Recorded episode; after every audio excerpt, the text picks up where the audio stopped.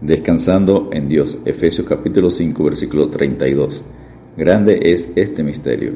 Mas yo digo esto respecto de Cristo y de la iglesia.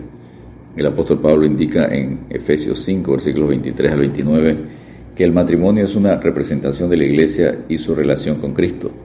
Este misterio, representación magnífica que los hombres fueron incapaces de descubrir y que era desconocido por los santos del Antiguo Testamento, pero que ahora ha sido revelada, es grande. El nuevo pueblo de Dios, la iglesia, es incorporado a su reino y su familia por medio de la fe en Cristo. Él, Cristo, es el esposo y el pueblo de Dios es su esposa, según Apocalipsis 21.9. La motivación más grande para que un esposo ame, purifique, proteja y cuide a su esposa es el amor de Cristo que purifica, protege y cuida a su propia esposa, la iglesia. El matrimonio cristiano debe estar lleno de amor, santidad, pureza, sacrificio y sumisión mutua, porque estas virtudes caracterizan la relación de Cristo y de la Iglesia. Punto número uno, una novia purificada. Efesios capítulo 5, versículos 25 y 26. En la antigua Grecia, una futura esposa era llevada a un río para ser bañada y purificada en sentido ceremonial de cualquier impureza de su vida pasada. De una manera simbólica, sin importar cómo hubiera sido su vida antes, ahora quedaba purificada por completo de ello y podía entrar en matrimonio sin mancha moral ni social en absoluto. Era lavada y libertada por completo de su pasado para empezar una vida nueva con su esposo. En un sentido de grandeza mayor e incalculable, Cristo se entregó a sí mismo por la iglesia para santificarla, habiéndola purificado en el lavamiento del agua por la palabra, a fin de presentársela a sí mismo una iglesia gloriosa que no tuviese mancha ni arruga ni cosa semejante, sino que fuese santa y sin mancha. La purificación de los creyentes no es ceremonial y simbólica, sino real y completa. La verdad sobre la salvación contenida en esta bella analogía es que la gracia de salvación hace santos a los creyentes por medio de la obra purificadora de la palabra de Dios, a fin de que ellos puedan ser presentados a Cristo como su esposa pura y vivir para siempre en su amor. Es con ese mismo propósito y en ese mismo amor que los esposos deben cultivar la pureza, la justicia y la santidad de sus propias esposas. Jesucristo oró al Padre, santifícalos en tu verdad, tu palabra es verdad, en Juan 17, 17. Punto número 2. Relación entre esposos con Cristo y la Iglesia. La relación sagrada entre los esposos y esposas cristianos está relacionada con la unión sagrada entre Cristo y su Iglesia.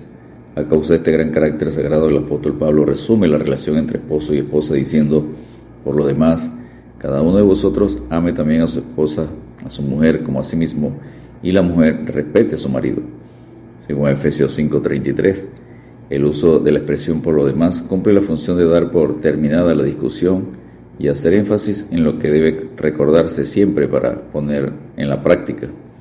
Cuando los esposos y esposas cristianos andan en el poder del Espíritu, se someten a su palabra y su control y practican la sujeción mutua, reciben de lo alto felicidad sus hijos son bendecidos y Dios es honrado, glorificado en gran manera. Punto número 3.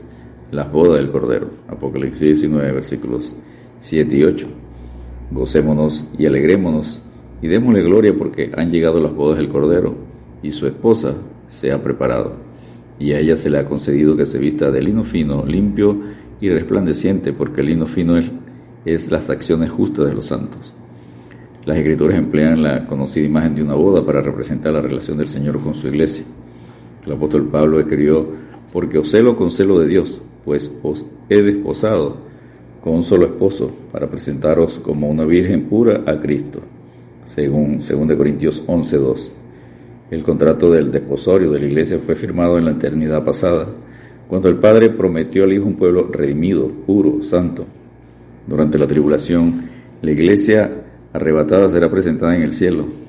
Pero al final de aquellos días, de aquellos siete años de alegre comunión y maravillosa celebración, llegará el momento de la ceremonia nupcial, las bodas del Cordero, en el cielo. Esa unión definitiva del novio y la novia se distinguen con una gran cena que será celebrada en la tierra durante todo el milenio.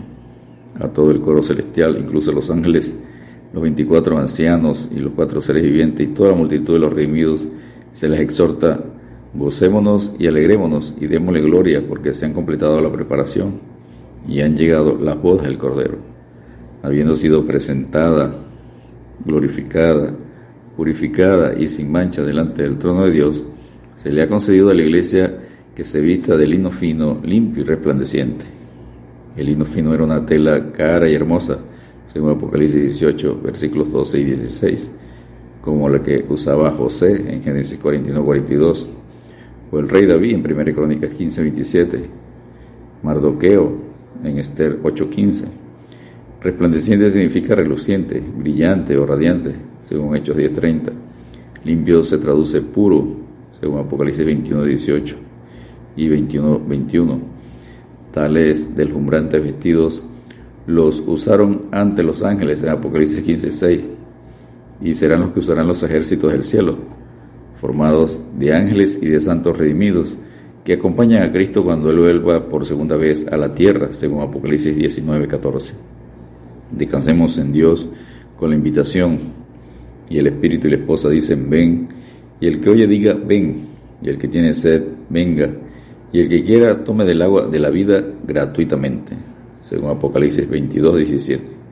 Dios te bendiga y te guarde.